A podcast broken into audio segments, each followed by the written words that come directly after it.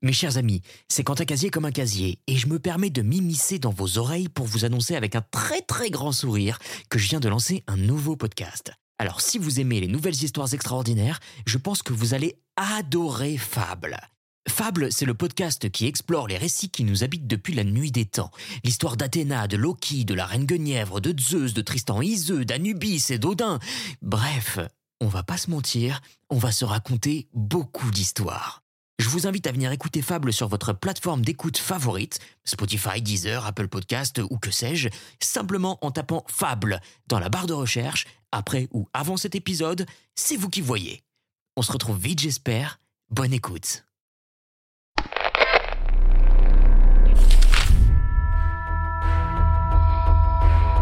Bienvenue dans les nouvelles histoires extraordinaires. J'espère que vous allez bien. Aïe aïe aïe aïe aïe aïe aïe aïe. Voici donc arrivé enfin le fameux Matteo, accompagné de sa femme, Giuseppa. Pauvre Giuseppa, elle est bien mal tombée.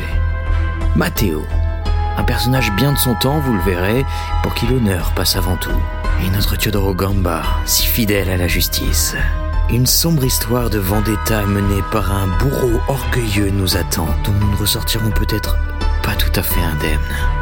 Allez, sans plus attendre, c'est parti pour le deuxième épisode de Matteo Falcon, d'après l'œuvre originale de Prosper Mérimée. Afin de profiter de l'expérience qui vous attend, je vous recommande chaudement l'utilisation d'un casque audio.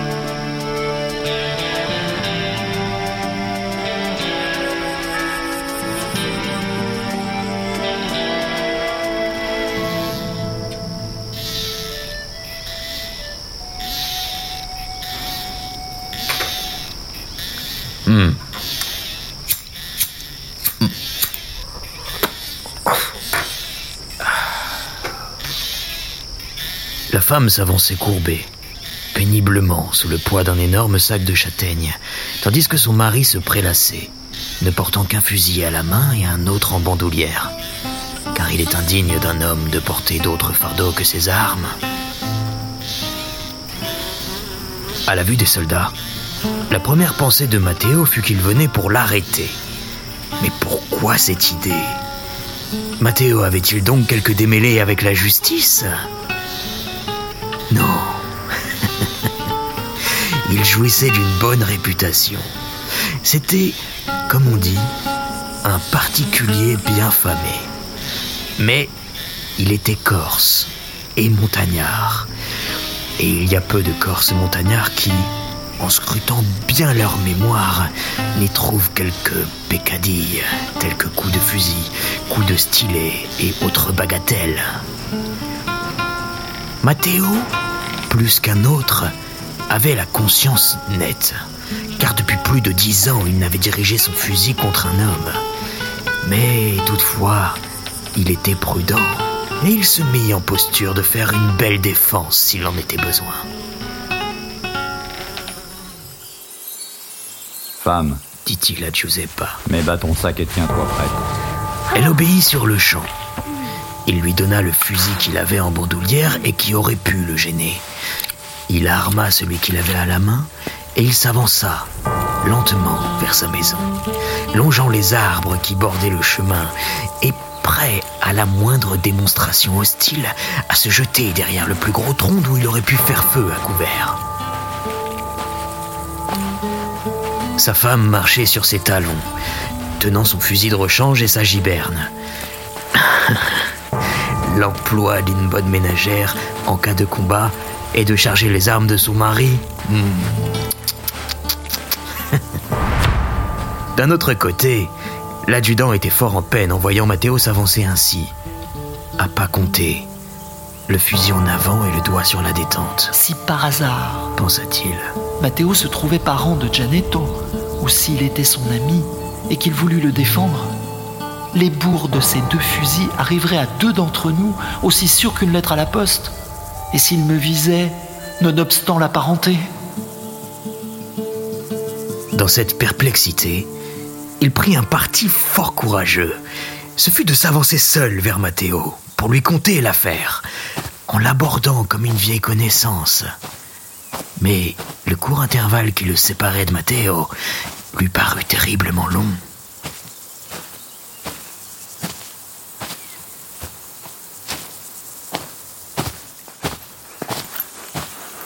Hola Hé, mon vieux camarade criait-il. Comment cela va-t-il, mon brave? C'est moi. Je suis Gamba, ton cousin. Matteo, sans répondre un mot, s'était arrêté. Et, à mesure que l'autre parlait, il relevait doucement le canon de son fusil, de sorte qu'il était dirigé vers le ciel au moment où l'adjudant le joignit. Bonjour, frère. Dit l'adjudant en lui tendant la main. Il y a bien longtemps que je ne t'ai vu. Bonjour, frère. J'étais venu pour te dire bonjour en passant. Et à ma cousine Peppa. Nous avons fait une longue traite aujourd'hui. Mais il ne faut pas plaindre notre fatigue car nous avons fait une fameuse prise. Nous venons d'empoigner Gianetto San Piero. Dieu soit loué. S'écria Giuseppa. Il nous a volé une chèvre laitière la semaine passée. Ces mots réjouirent Gamba, Pauvre diable. dit Matteo. Il avait faim. Le drôle s'est défendu comme un lion. Suivit l'adjudant, un peu mortifié. Il m'a tué un de mes voltigeurs. Et non content de cela, il a cassé le bras au caporal Chardon. Mais il n'y a pas grand mal, ça n'était qu'un Français. Ensuite, il s'était si bien caché que le diable ne l'aurait pu découvrir. Sans mon petit cousin Fortunato, je ne l'aurais jamais pu trouver. Fortunato. s'écria Matteo. Fortunato. Répéta Giuseppa. Oui, le Gianetto s'était caché sous ce tas de foin là-bas. Mais mon petit cousin m'a montré la malice. Aussi, je le dirai à son oncle, le caporal, afin qu'il lui envoie un beau cadeau pour sa peine. Et son nom et le tien seront dans le rapport que j'enverrai à monsieur l'avocat général. Malédiction. Dit tout bas Matteo.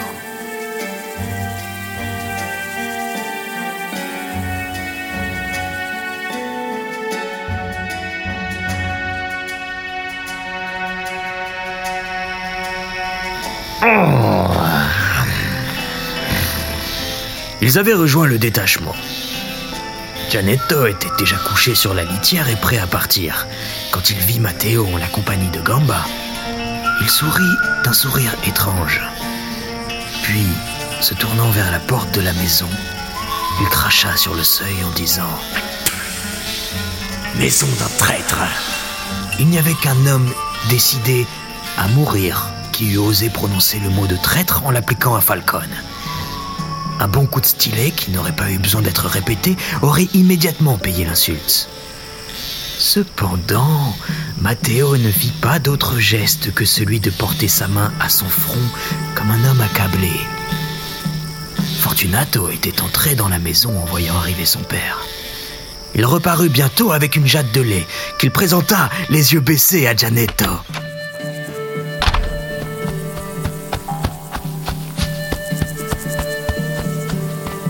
Loin de moi lui cria le proscrit d'une voix foudroyante, puis se tournant vers un des voltigeurs. Camarade, dit-il, donne-moi à boire. Le soldat remit sa gourde entre ses mains et le bandit but l'eau que lui donnait un homme avec lequel il venait d'échanger des coups de fusil. Ensuite, il demanda qu'on lui attachât les mains de manière qu'il les eût croisées sur sa poitrine au lieu de les avoir liées derrière le dos.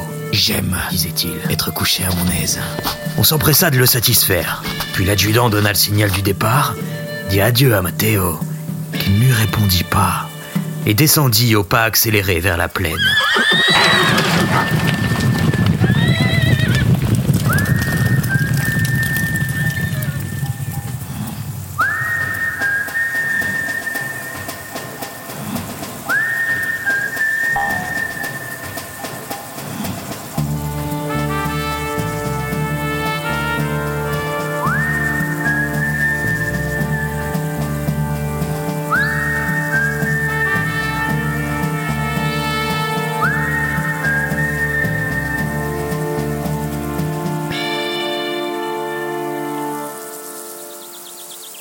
Il se passa près de dix minutes avant que Matteo ouvrit la bouche.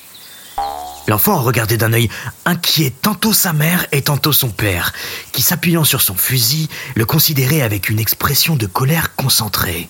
Tu commences bien.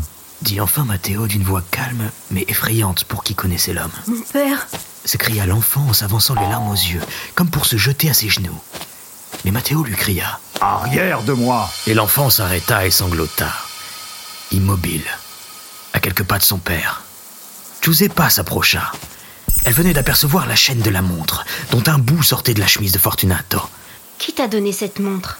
Demanda-t-elle d'un ton sévère. Mon cousin l'adjudant. Falcon saisit la montre et, la jetant avec force contre une pierre, il la mit en mille pièces, Femme, dit-il. cet enfant est-il de moi? Les joues brunes de Giuseppa devinrent d'un rouge de brique. Que dis-tu, Matteo? Sais-tu bien à qui tu parles? Eh bien, cet enfant est le premier de sa race qui est une trahison. Les sanglots et les hoquets de Fortunato redoublèrent, et Falcon tenait ses yeux de lynx toujours attachés sur lui. Enfin, il frappa la terre de la crosse de son fusil, puis le jeta sur son épaule et reprit le chemin du maquis en criant à Fortunato de le suivre. L'enfant obéit. Giuseppa courut après Matteo et lui saisit le bras. C'est ton fils lui dit-elle d'une voix tremblante en attachant ses yeux noirs sur ceux de son mari, comme pour lire ce qui se passait dans son âme. Laisse-moi. Répondit Matteo. Je suis son père.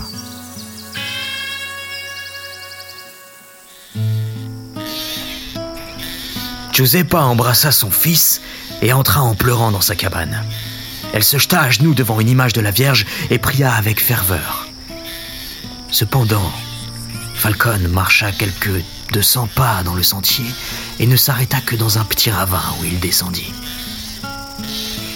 Il sonda la terre avec la crosse de son fusil et la trouva molle et facile à creuser. L'endroit lui parut convenable pour son dessein.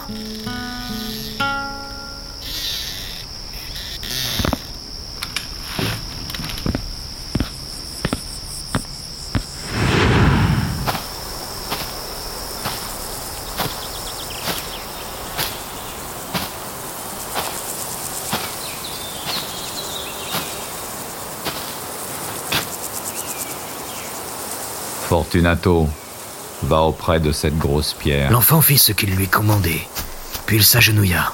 Dis tes prières. Mon père, mon père, ne me tuez pas Dis tes prières. Répéta Matteo d'une voix terrible. L'enfant, tout en balbutiant et en sanglotant, récita le pater et le credo.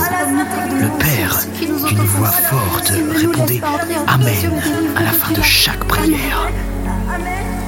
Sont cela toutes les prières que tu sais Mon père C'est encore l'Ave Maria et la litanie que ma tante m'a apprise. Elle est bien longue. N'importe. Je vous salue, Marie pleine de grâce. Le Seigneur est avec vous. Vous êtes bénie entre toutes les femmes.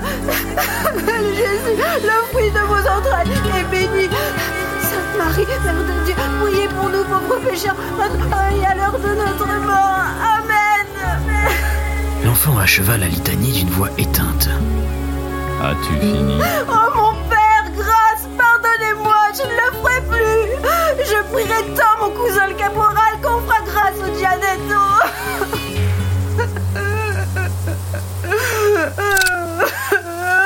Il parlait encore.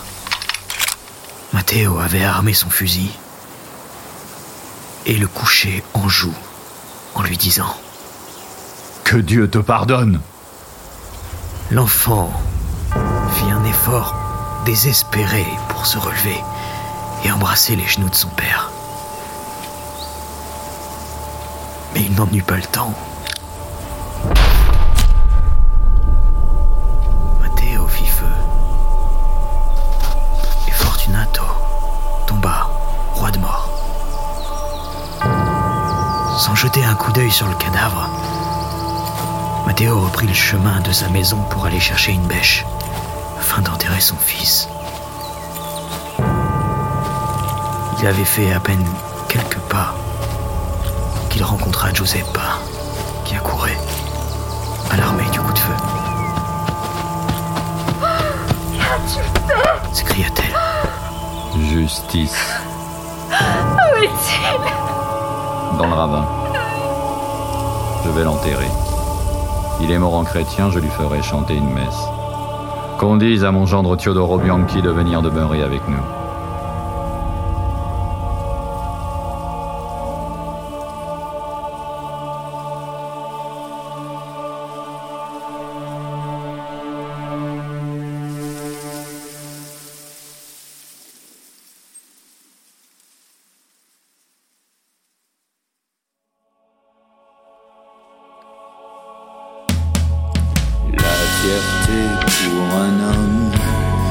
La parole qu'il donne.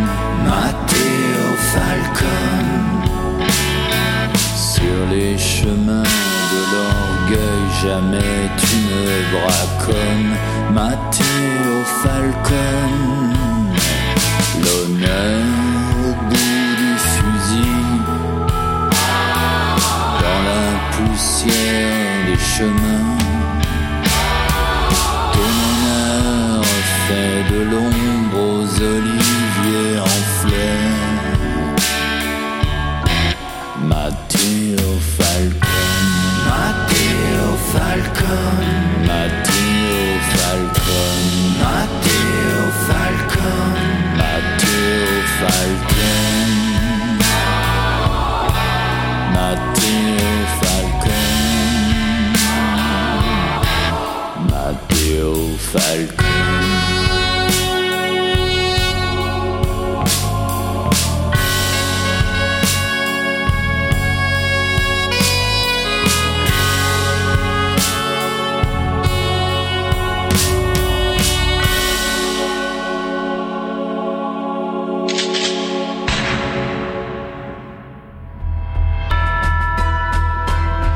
C'était l'épisode 2 de Matteo Falcone. Une nouvelle histoire extraordinaire, réalisation Quentin Casier. Avec la participation de François Charon et Mélusine. Musique originale, Philippe Bettenot. Si notre podcast vous plaît et que vous souhaitez nous soutenir, n'hésitez pas à laisser un avis sur Apple Podcast et à nous suivre sur les réseaux sociaux. On se retrouve cette fois-ci dans deux semaines pour une nouvelle histoire pleine de surprises. C'était votre narrateur. À bientôt.